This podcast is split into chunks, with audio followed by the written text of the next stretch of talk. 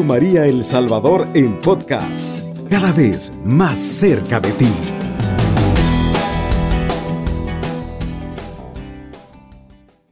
Nacer para nosotros significa volver a la vida, a esa vida que Dios nos regaló desde un principio.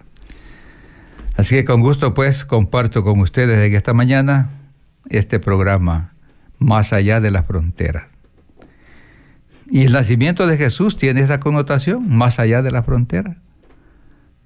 Porque vamos dando cuenta, pues un poquito más adelante, cuando celebremos el, el 6 de enero, la fiesta de los Reyes Magos. Ellos vinieron de lejos, ellos no eran judíos. Venían más allá de la frontera, venían de lejos los magos.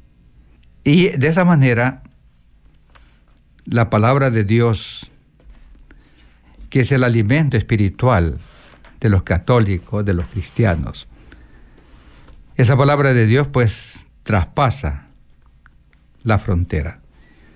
Y gracias a estos medios que tenemos ahora, Radio María, que nació precisamente para esto, nos hace a nosotros compartir, participar y resumir en nuestra vida cristiana el compromiso de nuestra fe, el testimonio de nuestra fe, esa comunión misionera que debemos tener en la iglesia. Un saludo para todos los que están ahorita afanados preparando ya ese hecho del nacimiento. Felicidades a todas aquellas familias que todavía ponen en sus casas este mensaje de Navidad, lo que llamamos el nacimiento, nacimiento de Jesús. Y que alrededor de ese nacimiento también ponemos nuestra fe. Alrededor del nacimiento ponemos nuestra esperanza. Alrededor de ese nacimiento ponemos nuestros principios cristianos. Alrededor de, ese nacimiento ponemos también nuestro quehacer. El quehacer diario de nuestra vida tiene que estar siempre iluminado por Cristo. Alrededor de ese nacimiento también ponemos nuestras angustias, nuestros sufrimientos, que se convierten en esperanza de una vida nueva, de un mundo nuevo, porque el rey ha nacido. El juez de la historia del mundo ha nacido, Cristo Jesús. Alrededor del nacimiento renovamos nuestra fe. ¿Qué quiere decir esto, renovar? Quiere decir que eh, hacemos un buen examen de conciencia y nos preguntamos qué he hecho yo en este año por el Evangelio? ¿En qué me he comprometido con la iglesia misionera en este año?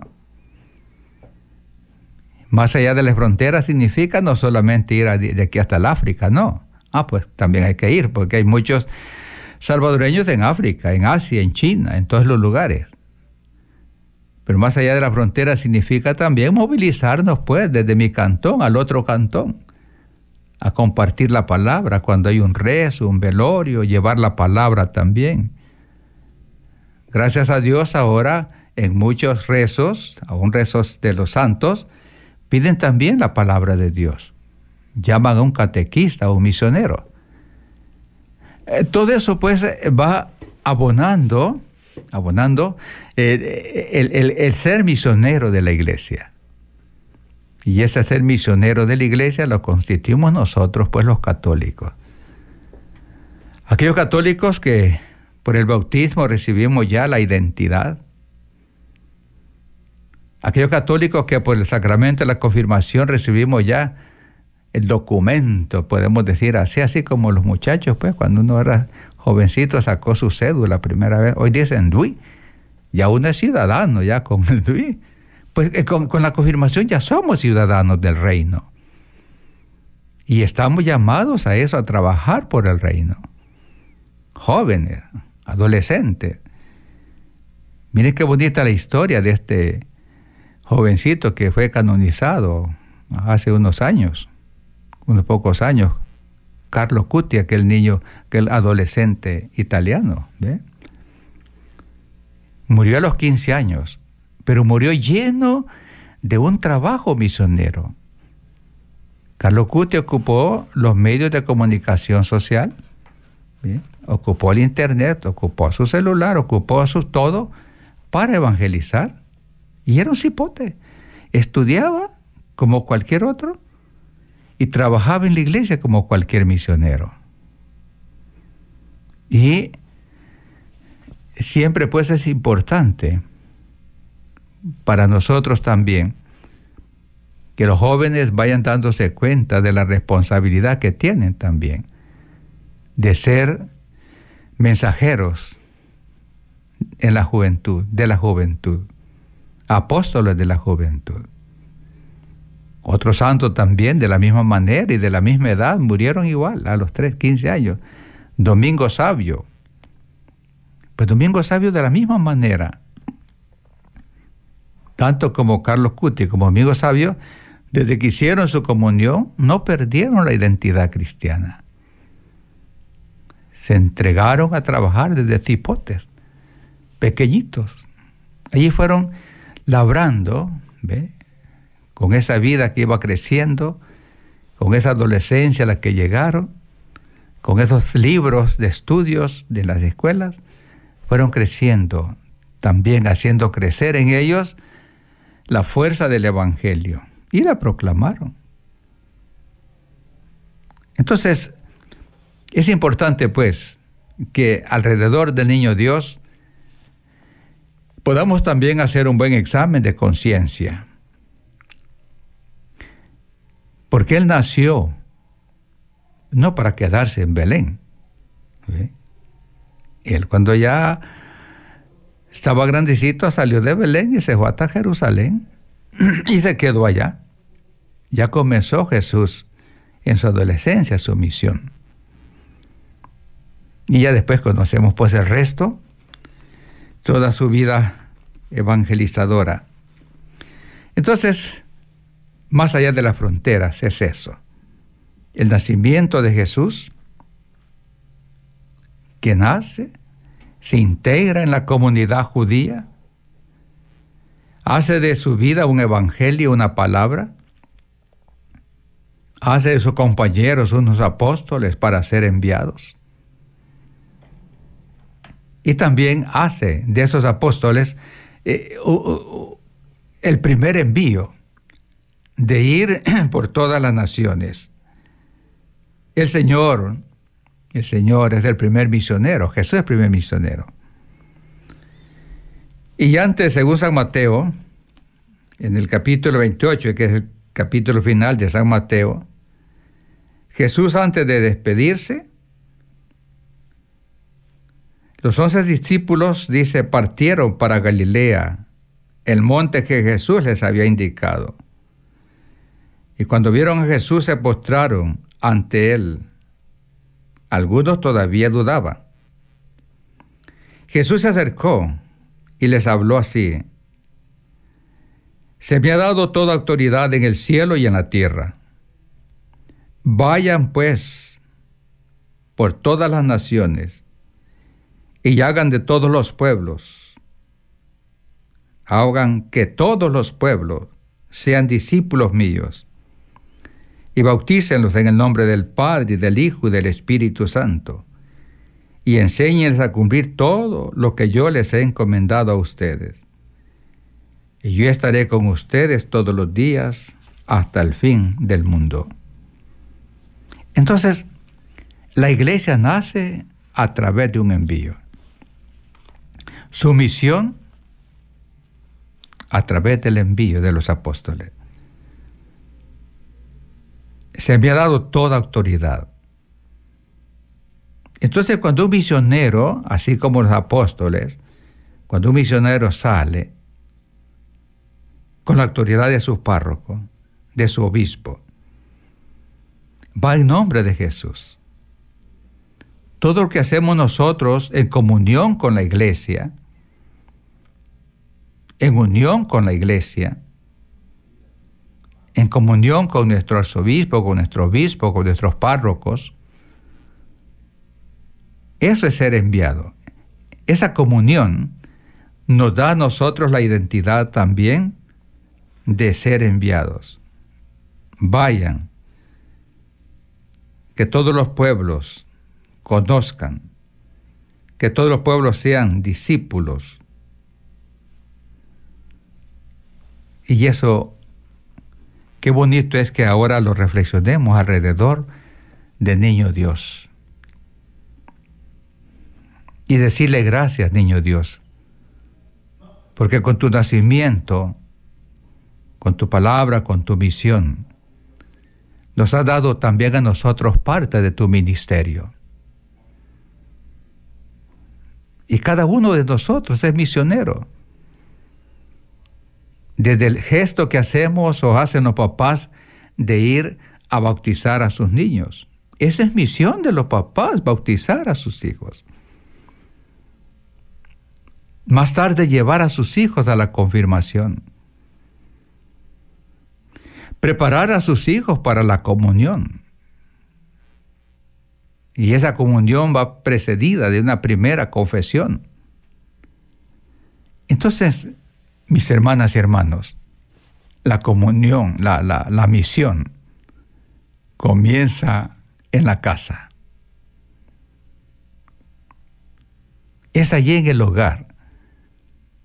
Y los primeros misioneros son la mamá y el papá. Para que esos niños, esos adolescentes, esos jóvenes vayan creciendo bajo el interés misionero de sus papás. Qué bonito es ver el nacimiento, el que se pone ahí en la casa, al niño Jesús en una cunita con los brazos abiertos, la imagen de la Virgen María, la imagen de San José allí, los tres formando una trinidad apostólica, una trinidad evangelizadora. Porque cada uno de ellos con su palabra, con su testimonio y sobre todo pues Jesús, que es el primer evangelizador, hablaban del reino de Dios. Y cuando la Santísima Virgen en su canto dice, proclama mi alma la grandeza del Señor. Habla de la grandeza, no de un Dios reducido a un pensamiento no más, de un Dios reducido a una religión, a un culto, no, a un Dios grande que nos lleva a nosotros por los sacramentos y por la palabra a que también nosotros proclamemos esa grandeza suya como la Santísima Virgen. Y San José también, en su situación personal como joven que era, aceptó la palabra de Dios. Se habla poco de él en el Evangelio, pero es aquel santo que con su testimonio, con su vida, con su obediencia al Padre, con su obediencia al Hijo, con su obediencia al Espíritu, ejerció, ejerció su papel paternal.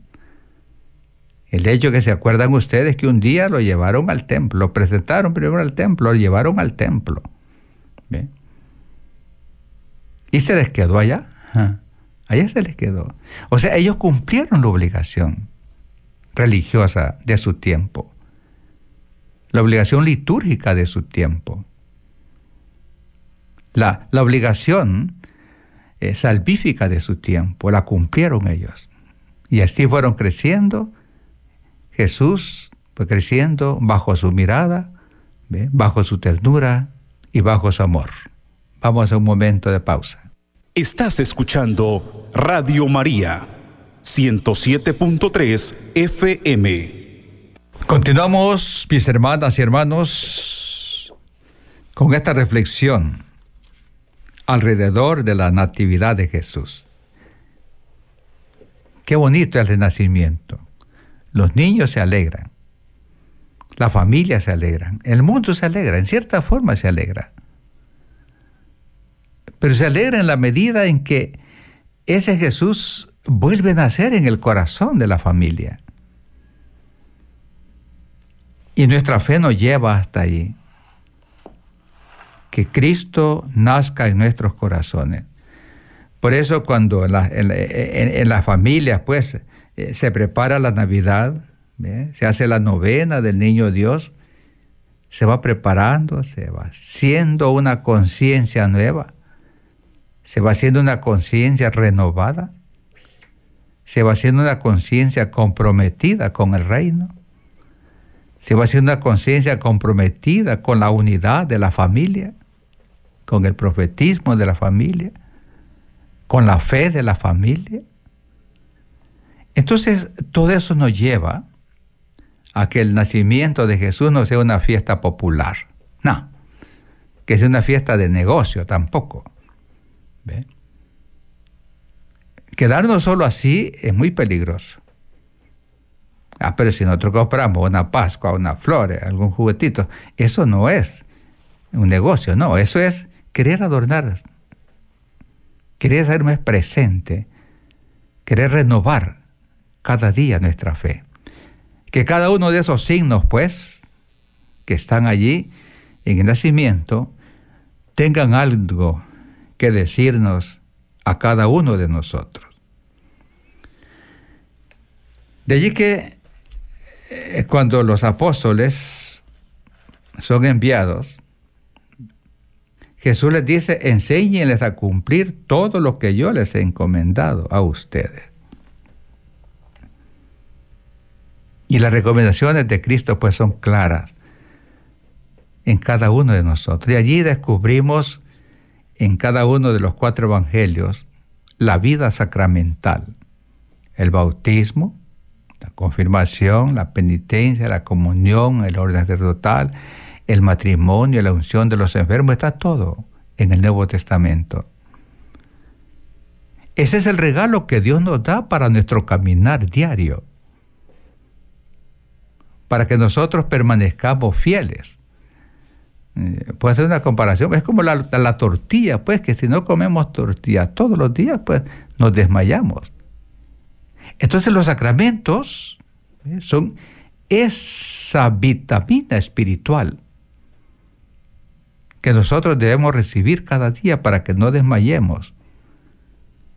Y si descubrimos eso en el nacimiento, hacemos un buen examen de conciencia, cómo hemos vivido este año, o cómo celebramos el año pasado, la Navidad.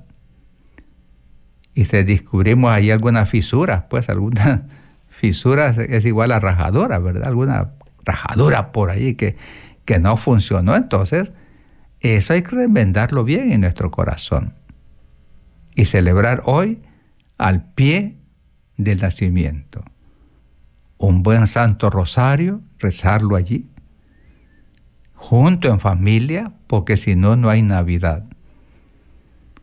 Una participación eucarística, los que viven cerca de las parroquias, en familia, ir a la iglesia, la participación de la Santa Misa y la comunión, los que pueden comulgar. Una buena confesión, aquellos que están ya en la edad de confesarse, sobre todo si no se han confesado durante todo el año. Un perdón del esposo a la esposa por su mal comportamiento durante el año.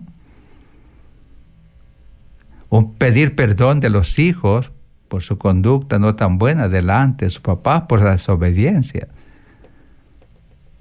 O un perdón de los padres por el mal ejemplo que le dan a sus hijos un perdón a la vecina, a los vecinos, porque eh, no les hemos ayudado en lo que hemos podido, en lo que ellos nos han pedido. No hemos compartido sus enfermedades, sus pobrezas. En fin, la Navidad es eso, porque la Navidad fue natural, no fue espiritual. En carne y hueso nació Jesús, en carne y hueso estaba María, en carne y hueso estaba José. Por eso tenemos pues cada día que centrarnos en esta Navidad y en todas las Navidades en la misericordia. El Papa Francisco dice que la misericordia ocupa el centro del mensaje de Jesús. Y el mensaje de Jesús comenzó con su nacimiento. Niño significa dócil. La niñez es la docilidad de nosotros a nuestros padres. Niño significa crecer, crecimiento. Nacemos midiendo quizás 30 centímetros y al siguiente día 31. Al año de, tenemos casi un metro. ¿ve? Crecer, no solo en el cuerpo, sino que ir creciendo en el espíritu gracias a esos padres que nos aman, que nos ayudan, que nos acercan a Dios. Sacramento oh, significa donarse, porque es allí donde yo aprendo como cristiano a ser imitadores de Jesús. Y que San Pablo también lo dice, sean imitadores míos como yo soy de Cristo. Entonces, tiene razón de ser. Todavía nuestros nacimientos, cuando los hacemos pues no como un espectáculo, sino que como un acto de fe. Y rezamos allí, oramos allí, nos reunimos allí. La Navidad es hermosa. Y la Navidad nos lleva también entonces a esta palabra clave en el mensaje que más tarde nos va a dar Jesús y que debe traspasar también la frontera la misericordia. La misericordia de Dios es infinita. Dios no se cansa de ser misericordioso. Dios no abandona a ninguna persona.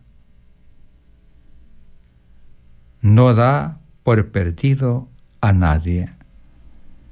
Es una nota tomada de la encíclica Evangelii Gaudium número 3. Entonces allí comenzó la misericordia. Y Dios, por pura misericordia, es que nos envió a su Hijo. Y hemos leído durante este tiempo del Adviento eh, todas las lecturas del Antiguo Testamento que van preparando este ambiente. Hay una preparación grande de la Biblia, en la Biblia para nosotros, para preparar bien. Y el primer acto de misericordia es el de Dios para con nosotros. Y de ese niño Jesús que está allí, es que tenemos que aprender la misericordia. Si Dios es misericordioso con nosotros, entonces nosotros tenemos que ser misericordiosos con los demás. Por eso la misericordia de Dios no abandona nunca a los demás. No da por perdido a nadie. Eh, eh, qué bonito es en el nacimiento pedirnos perdón. Yo tuve una experiencia en una comunidad, yo soy misionero, saben ustedes, pues, ¿verdad? He trabajado en todo Centroamérica y en una de las comunidades mm, yo llegué a una misión, no teníamos allí una, una sede, pero sí nos invitaron a una misión, pasamos como tres meses allí, en toda esa zona, y nos tocó celebrar la Navidad allí. En aquella comunidad que era un, no era un pueblo, pero es más un cantón grande, muy bonito, allí la gente se pedía perdón en el nacimiento. Es un gesto muy hermoso pedirse perdón en el nacimiento. Porque Jesús viene para perdonarnos. Pedirnos perdón como familia y como familia pedirle perdón a Jesús. Y de esa manera nos abrimos pues a esa experiencia grande de Cristo. Porque su misericordia es eterna. La misericordia no es un gesto, no más, sino que es una actitud de fe. Qué bonito esto. La misericordia.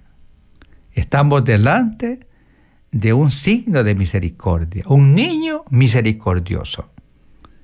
una mamá humilde, pobre y misericordiosa. Un papá joven, campesino, carpintero, pobre. Entonces, allí se muestra la misericordia de Dios. Dios necesita de aquellos que le obedecen. Y miren la obediencia de María. Hágase en mí según tu palabra. La obediencia de José.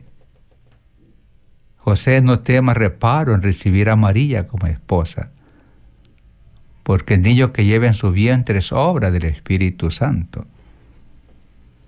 Y con eso tuvo José para aceptar la voluntad de Dios. Ah, es obra del Espíritu Santo. Entonces, la misericordia llega hasta eso, a que escuchemos bien a Dios. Y María escuchó bien a Dios. San José escuchó bien a Dios. Su prima Isabel, cuando la fueron a visitar, escuchó bien a Dios. Zacarías, ya anciano, escuchó bien a Dios. Y concibieron a Juan el Bautista. Pensar en estas cosas pues cuesta muchas veces, pues porque estamos ocupados en tantos quehaceres. Pero entonces la Navidad tiene que hacernos esto. Y solo de esa manera es que el Evangelio se hace presente en todas partes del mundo. Y nosotros también estamos llamados a eso, a que partamos de un nacimiento que nos va a llevar a una vida del Evangelio, que nos va a llevar a un momento de, de sacrificio, de perdón en la cruz, la crucifixión, que nos va a llevar también a un momento de gozo, de la misión, de ir más allá de las fronteras cuando viene el Espíritu Santo, que nos va a llevar a, ser hijas, hijos de Dios a través de los siete sacramentos, a vivir el Evangelio hasta el extremo, así como los mártires, los apóstoles, los mártires,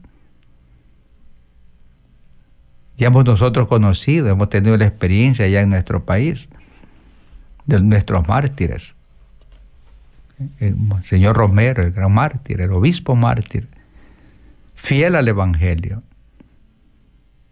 Y ahora tenemos ya próximamente la beatificación de estos dos sacerdotes, el padre Rutilio, el padre Cosme, Manuel, el catequista, y Nelson, el, el acólito.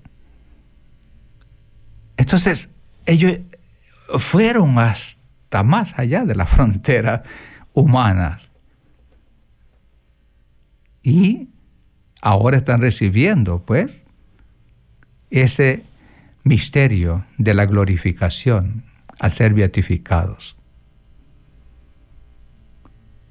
Entonces podemos pensar, entonces hay que morir así para salvarse. No, nomás hay que ser fiel al Evangelio allí donde estamos, allí lo que hacemos, en el oficio que desempeñamos, en el empleo que tenemos, allí tenemos que ser fieles al Evangelio.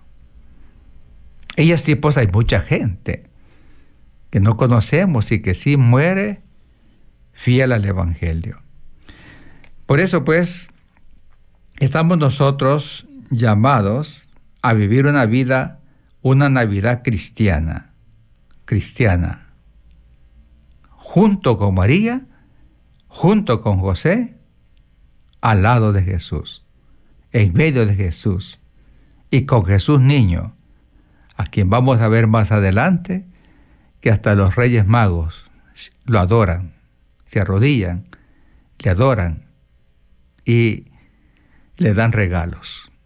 Que el Señor pues nos dé a nosotros también esta gracia. Vamos a un momento de pausa. Estás escuchando Radio María 107.3 FM. Continuamos con el tercer segmento de nuestra reflexión alrededor del nacimiento de Jesús. Ahora, ¿qué decir también de los cantos, de, de los villancicos? Pues sí, hay que mostrarle a Jesús. Sabemos que no está allí, pues que lo que está allí es una figura de Él, una imagen de Él. Él está en el cielo. Él está en el sagrario, ahí sí está en el sagrario. En esa hostia consagrada en cada parroquia. Entonces, pero esos cantos alegres de los villancicos, vamos pastores, vamos, vamos a Belén. Eso tiene que tocarnos también el corazón a muchos. Y es que el Belén para nosotros tiene que ser los 365 días del año. Y no solamente en este momentito del 24 en la noche, fusivo. Y cuando nosotros vamos a Belén todos los días, entonces estamos atravesando las fronteras.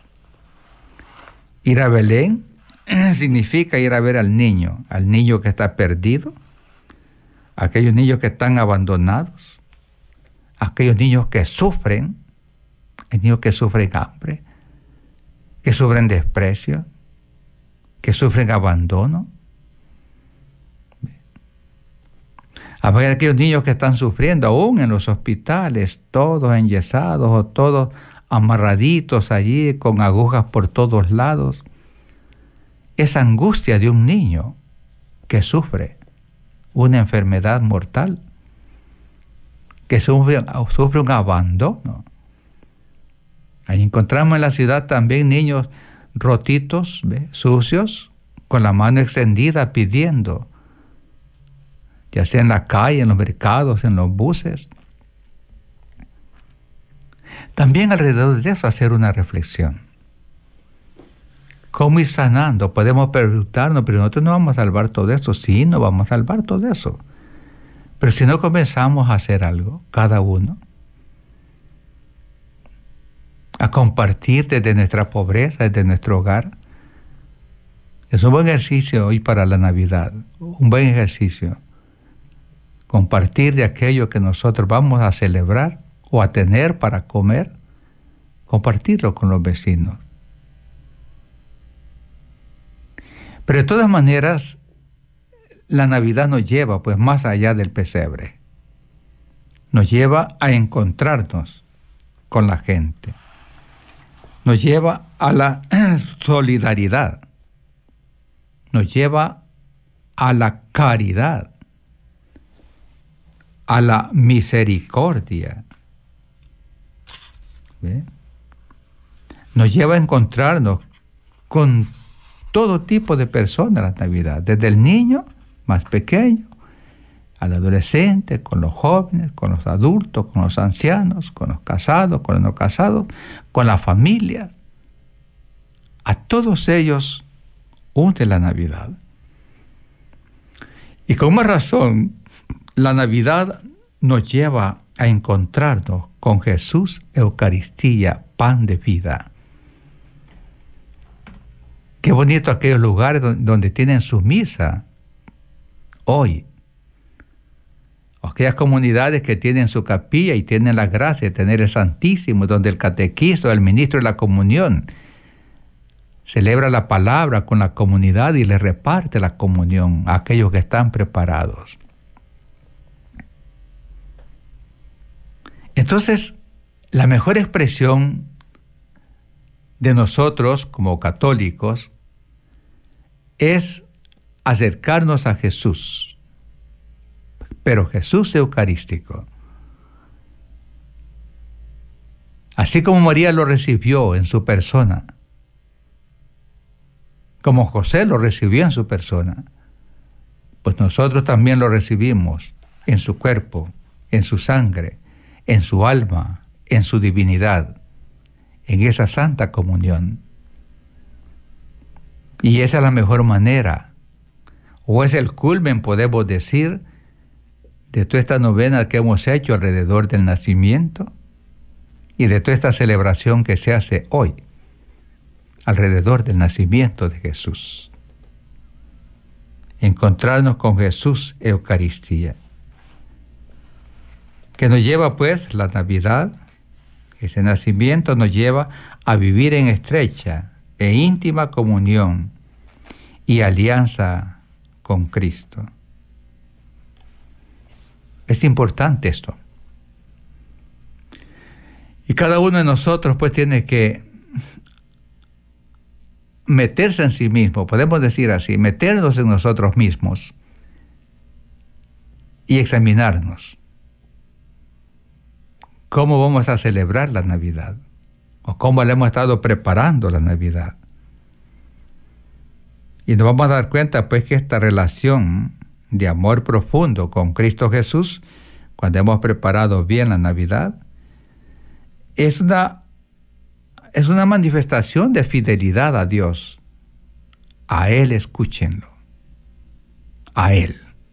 A Jesús escuchen.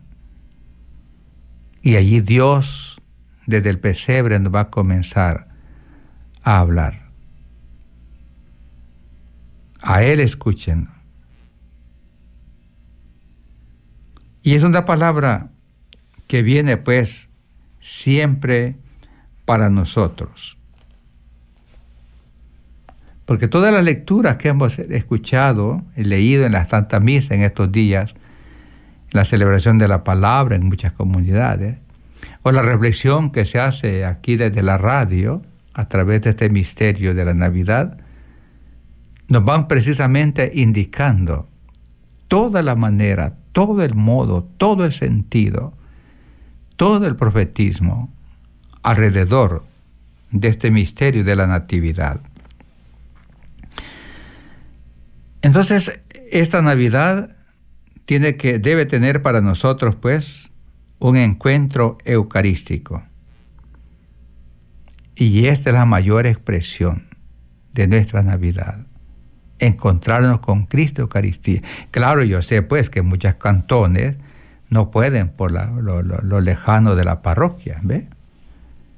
Pero en la mayor oportunidad que tengamos, cuando es la primera vez que llegue el Padre después de la Navidad, pues sí, comulgar, prepararnos para comulgar. Recibir a Cristo comunión significa recibirlo como los brazos abiertos, con el corazón gozoso. Significa comulgar, hacernos uno con Él. Él en mí y yo en Él. Somos uno solo con Cristo. Entonces, hay una unidad, pues participamos de la comunión, de esa unidad con Cristo, uno solo con Cristo nos hacemos fraternos con ese niño de Belén. Somos fraternos con estas comunidades que están celebrando la Navidad en distintos lugares del mundo, con un solo corazón de fe.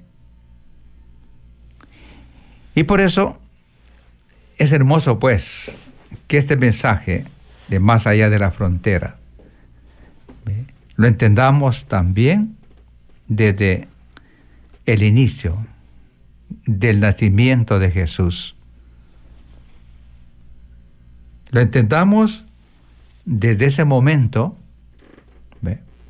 que nosotros fuimos bautizados, que fuimos, hicimos la primera comunión, que fuimos confirmados, aquellos que han recibido el sacramento del matrimonio,